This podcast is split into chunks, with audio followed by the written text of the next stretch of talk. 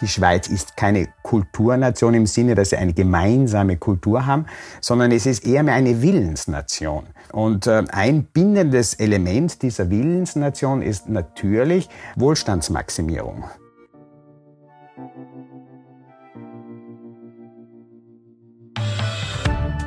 Ja, wo kein Geld, da kein Schweizer. Vermutlich haben Sie das Zitat auch schon mal gehört. Und damit hallo zu einer neuen Folge von Austria ist überall zum Exportpodcast der Außenwirtschaft Austria. Mein Name ist Christoph Hahn und es freut mich sehr, dass wir heute zu unserem westlichen Nachbarn in die Schweiz akustisch reisen.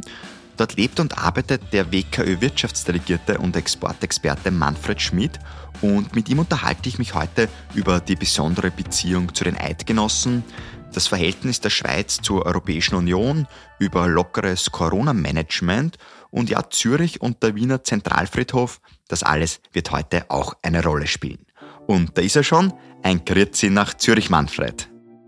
Ja, grüezi, Christoph. Servus. Servus aus Zürich. Bevor wir gleich losstarten, habe ich noch einen kurzen Blick hinter die Fahne der Schweiz geworfen.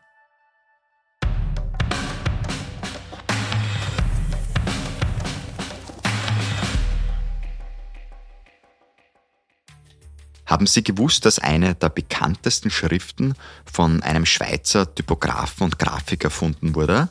Ihr Name ist natürlich Helvetica. Ah, so ging es mir zumindest, als ich das gelesen habe. Weniger überraschend ist für uns wohl der exzellente Schweizer Käse oder die gute Schokolade, egal ob als Dreieck oder Rechteck verpackt. Die sollten wir am besten dann beim Skifahren in den gemeinsamen Alpen wieder abbauen. Denn aufbauen sollten wir weiter die Geschäftsbeziehungen.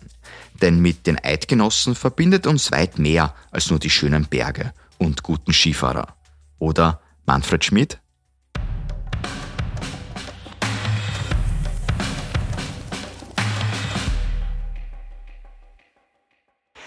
Lieber Manfred, viele deiner Kollegen befinden sich auf der anderen Seite der Kugel. Jetzt bist du gar nicht so weit weg, lebst und arbeitest in Zürich. Gleich mal da jetzt am Anfang provokant gefragt, ist es nicht eigentlich recht leicht, als Wirtschaftsdelegierter in die Schweiz zu kommen? Land hat ja doch ähnliche Größe, Sprache wird gesprochen. Ja, na, Christoph, ja, du, du weißt gar nicht, wie oft ich das gehört habe. Ja, Manfred, äh, haben meine Kumpel und Freunde gesagt, das ist doch kein Challenge für dich. Du bist ein Abenteurer. Du bist einer, der ähm, in vielen äh, entlegenen Plätzen dieser Erde schon gelebt hat und hast immer das die Challenge gesucht. Das wird dir wahrscheinlich in der Schweiz fehlen. Aber das stimmt überhaupt nicht. Die Österreich, Österreicher und die Schweiz sind doch ähnlich. Ja, das stimmt. Wir haben ähnliche Topografie, wir leben in den Alpen, wir haben ähnliche Bevölkerungsanzahl. Aber was mich prägt, ist einfach die Neugierde. Ich finde es ungemein spannend, ähm, hier auch diesen sozusagen Nachbarschaftsvergleich zu ziehen und etwas tiefer in die Kultur einzudringen. Das Land ist sozial vielschichtiger, äh, viel vielschichtiger als Österreich. Es ist diverser. Und ja, die ich nenne es einmal, äh, logistischen Hürden, sich hier niederzulassen, sich zu orientieren, die Sprache, ähm, die Schriftzeichen, das darf man gar nicht vergessen. In einigen Ländern, wo ich bisher war, konnte man ja am Anfang kaum die Zeitung lesen im arabischen Raum, bis man Arabisch in Wort und Schrift beherrscht. Da vergeht einiges an Zeit und diese Hürden fehlen in der Schweiz, keine Frage. Aber wenn man ein bisschen neugierig ist und wenn man ein bisschen tiefer schürft, dann ist es ein ungemein spannender äh, Ort hier zu sein. Für mich als so äh, interessierter, neugieriger Mensch ähm, ging es auch darum und geht es auch darum, diese hartnäckig gehaltenen Vorurteile, die wir teilweise dem anderen Nachbar gegenüber pflegen, ein bisschen stärker zu analysieren. Und es gibt also in der Schweiz gibt's diese Ösi-Witze, wo sie über die Österreicher Witze machen und die Österreicher wieder über die Schweizer. Ein Kumpel hat zu mir mal gesagt, du, kennst du den Unterschied zwischen Wien, äh, zwischen dem Wiener Zentralfriedhof und Zürich? Äh, und dann hat er gemeint, ja, Zürich sei halt doppelt so groß wie der Wiener Zentralfriedhof oder halb so lustig. das stimmt ja alles nicht. Das sind äh, Vorurteile und das sehe ich auch als, äh, als, als Abenteuer an, dass man sich hier in diese Kultur etwas stärker hineinbegeben kann und diese Feinheiten, die oftmals subtil sind, äh, diese kulturellen Unterschiede, fein getunten Unterschiede, die zu identifizieren, das finde ich ungemein, ungemein äh, spannend gar nicht so tief muss man eigentlich gehen, wenn man sich jetzt auch das Pandemie-Management anschaut, weil das ist relativ offensichtlich, was da gerade auch so passiert, zumindest auch was zu uns nach Österreich in die Medien kommt. Die Schweizer sind da doch eher lockerer oder fahren einen lockeren Kurs. Jetzt sind die Schweizer ja nicht unbedingt dafür bekannt, immer sehr locker zu sein. Hat dich das selber gewundert, überrascht, dass die Schweizer da doch eher viel laufen lassen, was die Pandemie da jetzt betrifft? Das steht außer Diskussion. Die Schweiz hat weniger Lockdowns gemacht und wesentlich weniger getestet als wir in Österreich. Aber das ist eine faktische Betrachtungsweise. Ich glaube, es ist viel spannender, wenn man so ein bisschen auch eine analytische ähm, Ursacheninterpretation äh, ansetzt. Warum ist es so? Ich habe mir selber schon öfters gefragt, ähm, ist es die Konkordanzdemokratie äh, versus der Konkurrenzdemokratie? Bei uns äh, ist doch so, dass die Medien hier die Politiker manchmal stärker ähm, sozusagen treiben. Hier sind die Medien, äh, wie soll ich sagen, etwas stärker regierungstreuer. Sie sind nicht so kritisch wie in Österreich. Ist es der Schweizer Chorgeist, die sozusagen, ähm, da herrscht es der Grundsatz, wir machen uns nicht nach außen hin schlecht. Es ist auch irgendwie das, das Land, die Bürger haben das Gefühl, dass sie Teil des Gesamten sind und sie, der Bürger sieht in sich auch ähm, wie sagen, den Auftrag, Dinge mitzutragen. Das ist vielleicht auch stärker ausgeprägt als in Österreich. Und ein weiterer Grund, wo ich mir gedacht habe, wie kommt es, dass also so ein Unterschied in der Pandemiebekämpfung da ist, haben wir auch gedacht, ist es vielleicht der föderalistische Fleckerlteppich. Nicht? Also die Schweiz hat doch 26 Kantone, die sehr eigenständig, sehr liberal und in der Gestaltungshoheit, auch was die Maßnahmen anlangt, äh, sehr unterschiedlich ist mit 26 Gesundheitsdirektionen. Das Volk ist auch etwas unaufgeregter als bei uns, obgleich es gibt auch hier große Widerstände gegen äh, das Impfen. Es gibt auch hier große sozusagen Protestmaßnahmen. Es gab im September auch einen Sturm auf das Bundeshaus. Das hätte bei uns äh, ja, einen riesen medialen Niederschlag gefunden. In der Schweiz ist das ein bisschen untergegangen. Ähm, der Weg mag ein anderer gewesen sein. Ob er richtig oder falsch ist, das ist glaube ich, nicht so klar zu beantworten. Das wird vielleicht die Zukunft zeigen, wenn überhaupt. Du hast jetzt auch so ein bisschen schon die unterschiedlichen Kantonen angesprochen. Jetzt ist die Schweiz überhaupt ein Land, das sehr von dieser Diversität lebt. Also einerseits die Kantonen, aber andererseits auch die Menschen selber. Unterschiedliche Sprachen werden gesprochen, unterschiedliche Religionen werden gelebt. Ist das etwas, was die Schweiz auch sehr stark ausmacht? Natürlich, natürlich. Man kann eigentlich nicht immer von dem Schweizer sprechen. Ähm, ich glaube, es gilt immer, wenn man von dem Schweizer spricht, dort gilt die, der, Stand, äh, äh der, der Standardsatz, der Standort bestimmt den Standpunkt. Weil im Ausland, im Ausland gegenüber Dritten tritt man als Schweizer immer einheitlich aus. Ich bin ein Schweizer, da kommt die Schweizer Identifikation hervor.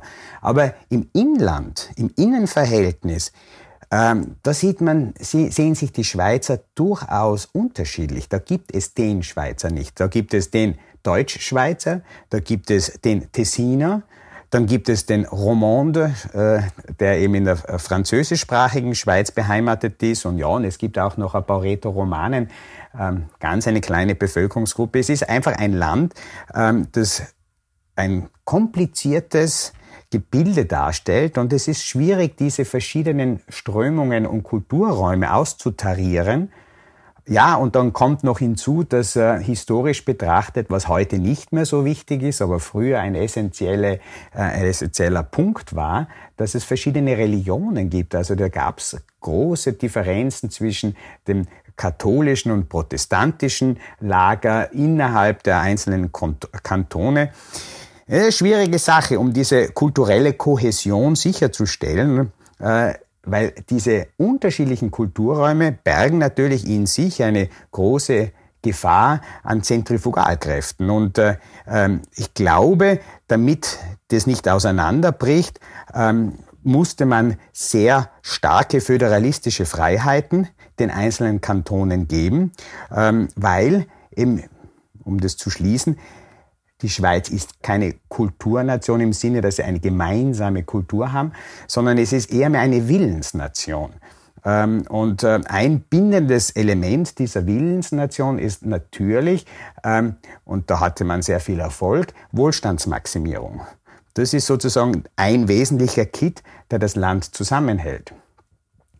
Das, das, da gibt es auch viele andere historische Punkte. Da gab es einmal äh, den Begriff der geistigen Landesverteidigung. Das kennt man eigentlich nicht, aber das ist prägend für den Schweizer. Das begann in den 30er Jahren, wo in Deutschland eben Nationalsozialismus aufkam. Und dann haben die Schweizer ähm, Elite, die Schweizer sozusagen Politiker festgestellt, wir müssen schauen, dass unser Land stärker zusammenwächst. Und dann hat man Maßnahmen gesetzt, um die Identifikation mit dem Schweizertum, mit dem Schweizer äh, zu stärken, wurden Jodelclubs, Alphornbläservereine und ähnliches gegründet. Das sind allesamt Sachen, die nicht in den Bergen sozusagen äh, entwickelt und erfunden wurde, sondern es wurde am Reißbrett direkt in der Zentrale in Bern aufgesetzt und dann hinaus in die Dörfer getragen, um die Identifikation mit dem Schweizertum, mit der Nation zu festigen.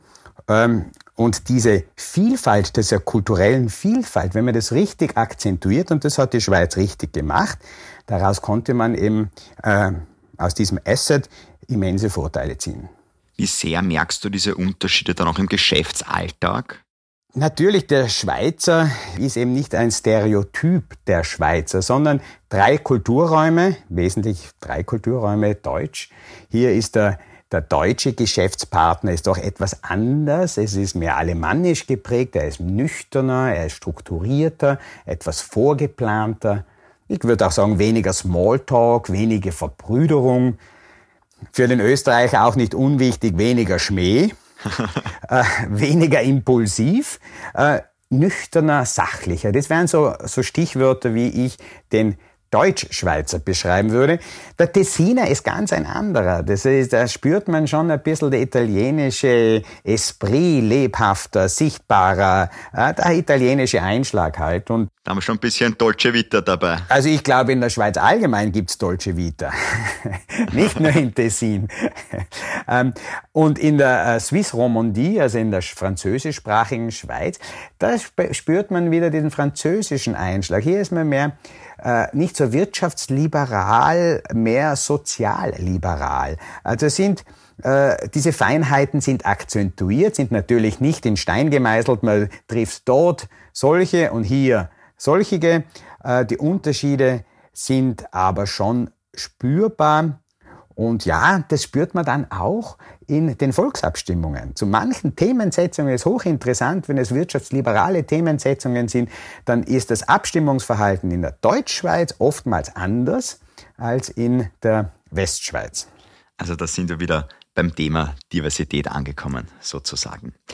Was immer wichtig ist, ist natürlich auch in Netzwerke dann reinzukommen, vor allem wenn man Geschäfte machen möchte. Wie schwer oder wie leicht geht das eigentlich in der Schweiz? Ich glaube, das ist eine universelle Sache. Netzwerke, Seilschaften oder in Österreich würde man sagen Freundelwirtschaft. Bitte, das gibt es in der Schweiz auch. Das ist etwas, wir glauben immer, das ist eine Freundelwirtschaft, das ist ein österreichisches Unikum. Das gibt's in der Schweiz auch. Das ist einfach menschlich. Weil ich glaube, auch hier neben der fachlichen Qualifikation, ja, ist das Vertrauen und die persönliche Chemie zueinander ein wesentlicher Erfolgsfaktor. Und die verbindende Zeit, die man davor gehabt hat miteinander, sei es in der Schule, auf der Uni, in der Schweiz kommt noch hinzu beim Militär. Das ist etwas, was in Österreich gar nicht der Fall ist. Hier ähm, vor allem in den, ja, in den 70er, 80er, 90er Jahren war das Militär das Netzwerk schlechthin, das verbindende Element, um in die Führungsetagen, in die Führungszimmer sozusagen der äh, Schweizer Konzerne aufzurücken, war das ein wesentlicher Faktor. Ja, in die Schweiz, in das Schweizer Netzwerk hereinzukommen, man könnte das sagen, ja, das ist das Bohren von harten Brettern. Da haben wir Österreicher durchaus einen Vorteil. Wir werden wahrgenommen weniger als Gefahr, wir werden wahrgenommen als die bisschen die Sympathieträger. Ähm, und ich kenne doch einige Österreicher, die hier vor Ort leben und die es geschafft haben, eingeschweizert zu werden und die es auch geschafft haben, das ist wirklich ein Ritterschlag, auch einmal privat in ein Schweizer Haus, in eine Schweizer Wohnung eingeladen zu werden, da ist, das, das findet nicht oft statt. Wobei man muss immer aufpassen, die Schweiz hat ja verschiedene Dimensionen. Das ist die innerschweizerische Dimension, die innerschweizerische Sichtweise und dann gibt es diese vielen global agierende Konzerne, die in der Schweiz ihren Sitz haben und die werden oftmals schon geführt von internationalen Managern, global agierenden Expats, die hier sozusagen die Drehschrauben äh, und die Feinjustierung dieser äh, Konzerne haben. Und da haben sich Parallelwelten entwickelt. Also es gibt hier irrsinnige große Expat-Communities, die so funktionieren wie viel in vielen anderen Ländern auch. Äh, aber die Verbrüderung wenn man so Einladungen macht, wenn man so Events organisiert und da steht dann drinnen oftmals, die Veranstaltung geht von 18 bis 21 Uhr. Ja, um 21.05 Uhr sind die meisten Schweizer dann weg. Die Österreicher tendieren dazu schon, das sind jene, die noch am längsten bleiben. Ne? Ähm, aber das ist ein kleiner Unterschied. Welche Rolle spielt dann auch noch die Sprache? Ist dann eigentlich mit Deutsch kommt man gut durch als Österreicher in der Schweiz oder auch bei diesen großen Community-Treffen dann doch eher Englisch oder Französisch? Was wird da dann gesprochen? Das darf man wieder nicht verallgemeinern. Wenn man äh, in der Deutschschweiz aktiv, geschäftig aktiv sein will, dann ist Deutsch absolut ausreichend. Wenn man mit großen Konzernen aktiv sein will, dann ist teilweise die Konzernsprache Englisch. Wenn man in, in, in, um Genf tätig sein will, wird man mit Deutsch nicht weit kommen, dann muss man Französisch agieren. Aber für die österreichischen Exporteure, ja, also die lassen sich äh, unsere heimischen Unternehmen, wenn sie sich hier engagieren, dann ist es fast immer im deutschsprachigen Raum. Na, nona net ist logisch, da habe ich keine äh, sprachliche Herausforderung zu meistern und dann geht Deutsch jedenfalls. Und von der Deutschschweiz kann man dann auch leichter in den Rest der Schweiz hineinarbeiten. Kein, keine, kein, kein Problem. Jetzt möchte ich mit dir von der Schweiz auch ein bisschen auf Europa blicken. Es gibt ja diesen Spruch, wo kein Geld, da kein Schweizer. Also da hört man schon noch ein bisschen so raus, die Schweizer sind durchweg selbstbewusst und du hast auch von dieser Willensnation gesprochen, sie wissen, was sie wollen. Jetzt haben Sie in Europa ja auch ein gewisses Selbstbewusstsein, muss man sagen, wo Sie jetzt nicht bei der Europäischen Union sind. Jetzt hat es den Brexit gegeben. War das so für die Schweizer ein bisschen so, ja, wir haben es immer schon gewusst, wir sind nicht bei der Europäischen Union dabei, jetzt treten die Briten auch noch aus? Oder wie würdest du da so ein bisschen die Rolle der Schweizer in der Europäischen Union sehen? Ui, Christoph, das ist eine sehr heiße Frage. Das ist wirklich eine heiße Frage, die auch in den letzten ja, sieben, acht Jahre massivst diskutiert worden ist und die im letzten Jahr richtig kulminiert ist, weil ähm, man muss das so sehen. Äh, die EU ist für die Schweiz mit Abstand der richtigste äh, Markt. Äh, die Schweiz, historisch betrachtet, gab es 1992 eine Volksabstimmung, die ist ganz knapp gegen einen Beitritt zum EBR ausgegangen. Das hat der Schweiz einiges an Wohlstand gekostet, nämlich in den 90er Jahren gab es sozusagen das verlorene Jahrzehnt, da hat die Schweizer Wirtschaft sich wesentlich längsamer entwickelt als etwa in Österreich. Dann ist man draufgekommen, ups, da haben wir vielleicht einen Fehler gemacht und ähm, hat den äh, großen Nachbar vergrault und dann hat man gesagt, okay, wir müssen einen anderen Weg finden und der Weg bestand darin, dass man bilaterale Verträge aufgesetzt hat. In allen über 100 bilaterale Verträge und da hat man sich, und das war sehr clever und hat äh, die Schweiz ausgezeichnet gemacht, hat man sich aus der Schweizer Sicht den unlimitierten, praktisch den unlimitierten Binnenmarktzugang gesichert aber gleichzeitig nicht den Beitritt zur EU vollzogen. Das heißt, man hat praktisch die, den Club, die Clubinfrastruktur, EU-Clubinfrastruktur, beim Sportclub hat man alle Sportgeräte nützen können, musste aber nicht die Beitrittsgebühr zahlen, musste teilweise auch nicht die Clubregeln eins zu eins übernehmen. Und diese, diese, diese Clubregeln hat man dann ähm, vielfach so ausgelegt, dass es für einen, für den Wirtschaftsstandort Schweiz, sehr vorteilhafte Entwicklung gab. Jetzt hat aber die EU gesagt, ja, aber was ihr da teilweise gemacht habt, das ist äh, nicht binnenmarktkonform. Ihr habt euch da Vorteile geholt. Ähm, Rosinen picken. Das habe ich nicht gesagt.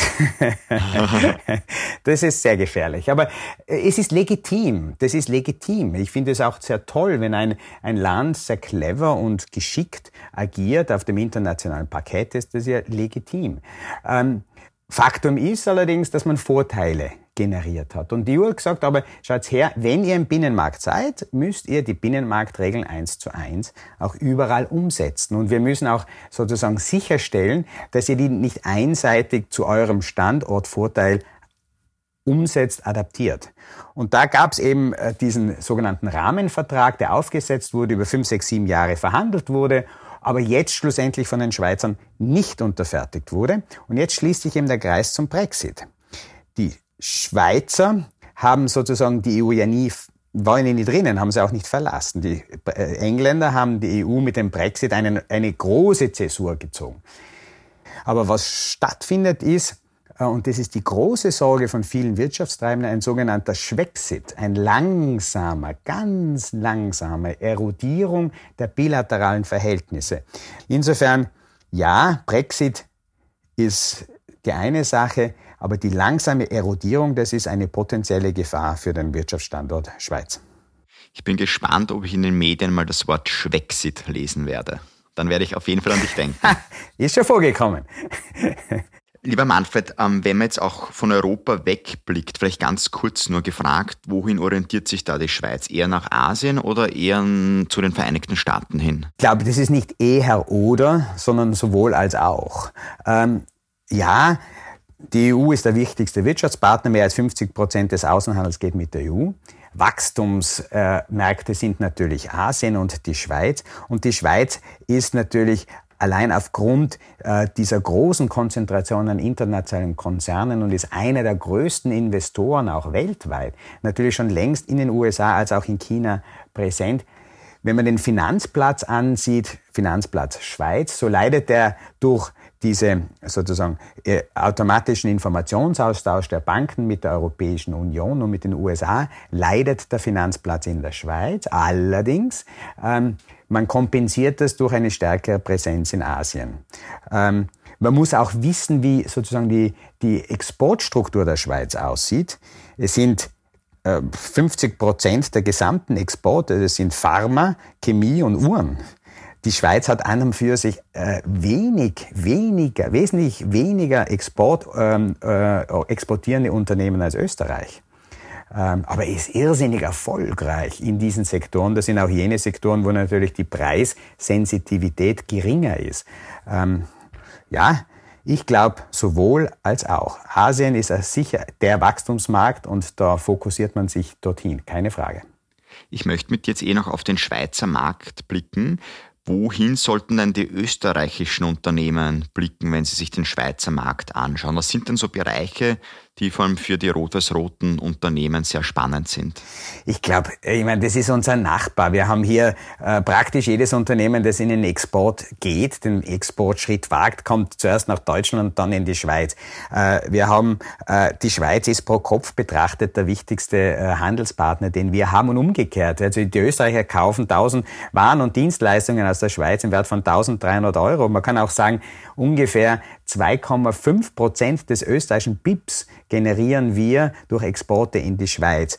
Ähm, wir haben über 2000 Niederlassungen hier in der Schweiz. Und die Sektoren, ich meine, wenn man Qualität hat, wenn man ähm, Know-how mitbringt, wenn man innovativ ist, dann kann jedes Unternehmen in Österreich punkten, äh, in der Schweiz punkten. Das ist, äh, das steht außer Diskussion. Und wir haben mit der Schweiz eine aktive Leistungsbilanz. Das heißt, wir exportieren mehr Waren und Dienstleistungen in die Schweiz als umgekehrt. Und viele der Unternehmen sind gar nicht sichtbar, die sieht man nicht, ähm, weil wir sehr viele Klein- und Mittelbetriebe haben. Aber ganz spannend habe ich gefunden, bei den Schweizer Skirennen sieht man immer wieder auch äh, österreichische Unternehmen. Für mich finde ich es toll. Ein Hauptsponsor des Schweizer Skiverbands ist die österreichische Firma BWT und dann rauscht er, ähm, ein Österreicher Skirennläufer runter und dann äh, hält sozusagen sein Ski und seinen Helm in, in die Kamera und dann sieht man äh, groß aufgetragen Casablanca Hotelsoftware. Das ist ein ganz ein kleines österreichisches Unternehmen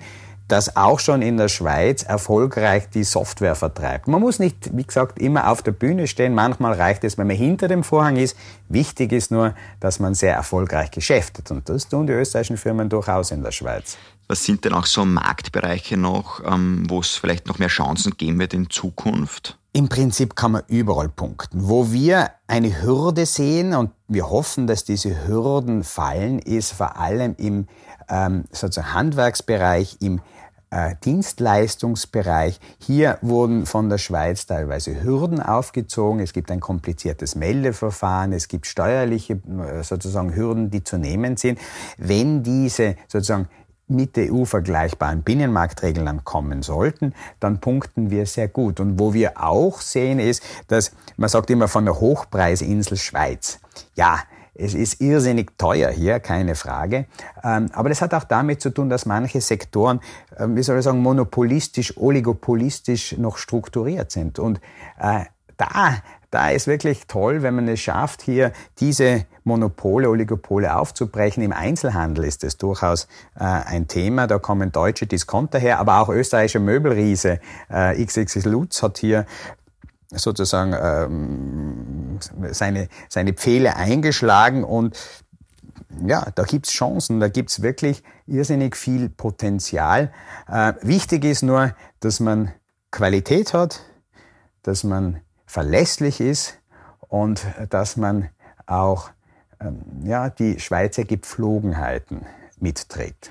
Wenn es um das Thema Qualität geht, dann muss man ja auch die Schweizer Skifahrer erwähnen, die ja auch wirklich, wirklich tolle Leistungen vollbringen. Die Schweizer sind ja überhaupt eine Sportnation, haben ja für ihr doch kleines Land beachtliche Erfolge, sei es beim Fußball, sei es eben beim Skifahren. Wir vergleichen uns ja auch gerne vielleicht damit der Schweiz oder auch beim Tennis, Roger Federer sage ich nur. Und wieso ich das jetzt alles sage und auf den Sport kurz eingehen möchte, ist, jetzt finden ja am 4. Februar die Olympischen Spiele in Peking statt. Da wird man natürlich jetzt wieder auch die ganzen Schweizer Sportler unterstützen, also die Schweizer natürlich. Wie das stimmt. Ich das unterstütze stimmt. die österreichischen Sportler. Sehr gut, sehr gut.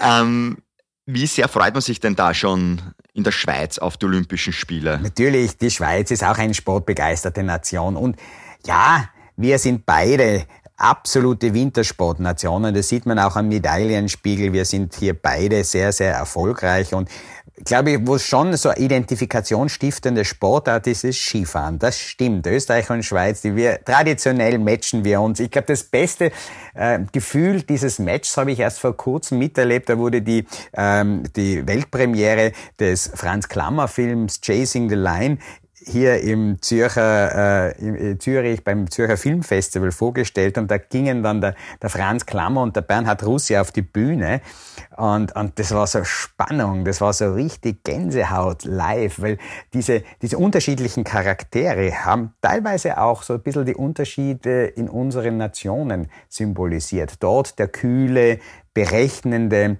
intellektuelle Bernd Russi, auf der anderen Seite der impulsive, ähm, ja, äh, wie soll ich sagen, äh, etwas draufgängerische Franz Klammer.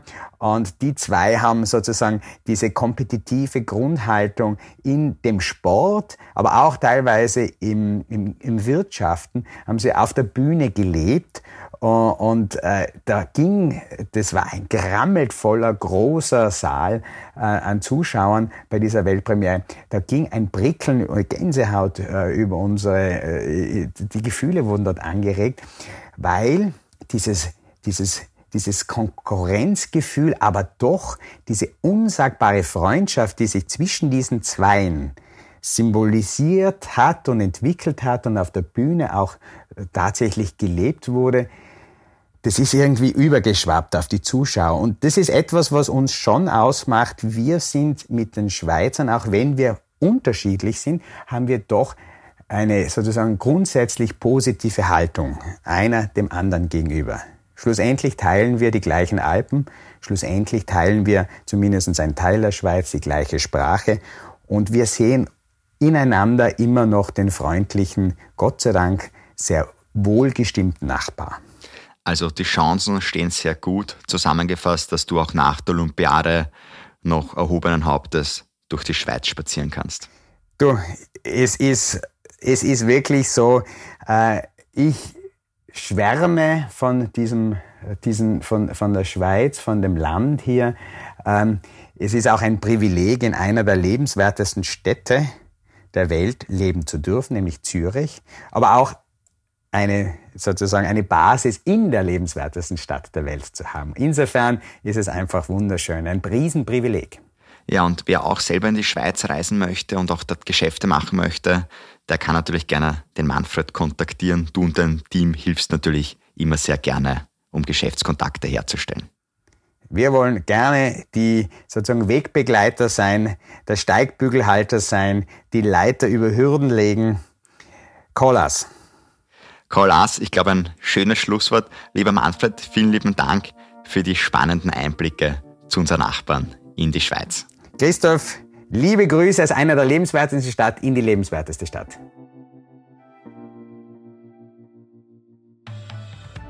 Ja, das war es jetzt mit unserer Nachbarschaftsfolge. Danke fürs Begleiten und ich freue mich auch an dieser Stelle, wieder unsere neuen Hörerinnen und Hörer begrüßen zu dürfen. In zwei Wochen geht es bei uns in ein kleines China-Special. Es geht nämlich rechtzeitig zu Olympia zum WKÖ-Wirtschaftsdelegierten nach Peking. Und da ist einerseits Olympia Thema, aber nicht nur das. Wir werfen auch einen Blick auf das Leben und Arbeiten in Peking und schauen uns auch an, wie man dort mit Corona umgeht. Und eines kann ich auch vorwegnehmen, da wird uns einiges überraschen.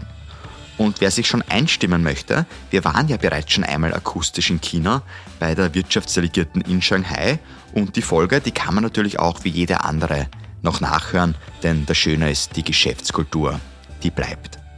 Also bis zur nächsten Folge, wir hören uns. Mein Name ist Christoph Hahn und nicht vergessen, Austria ist überall.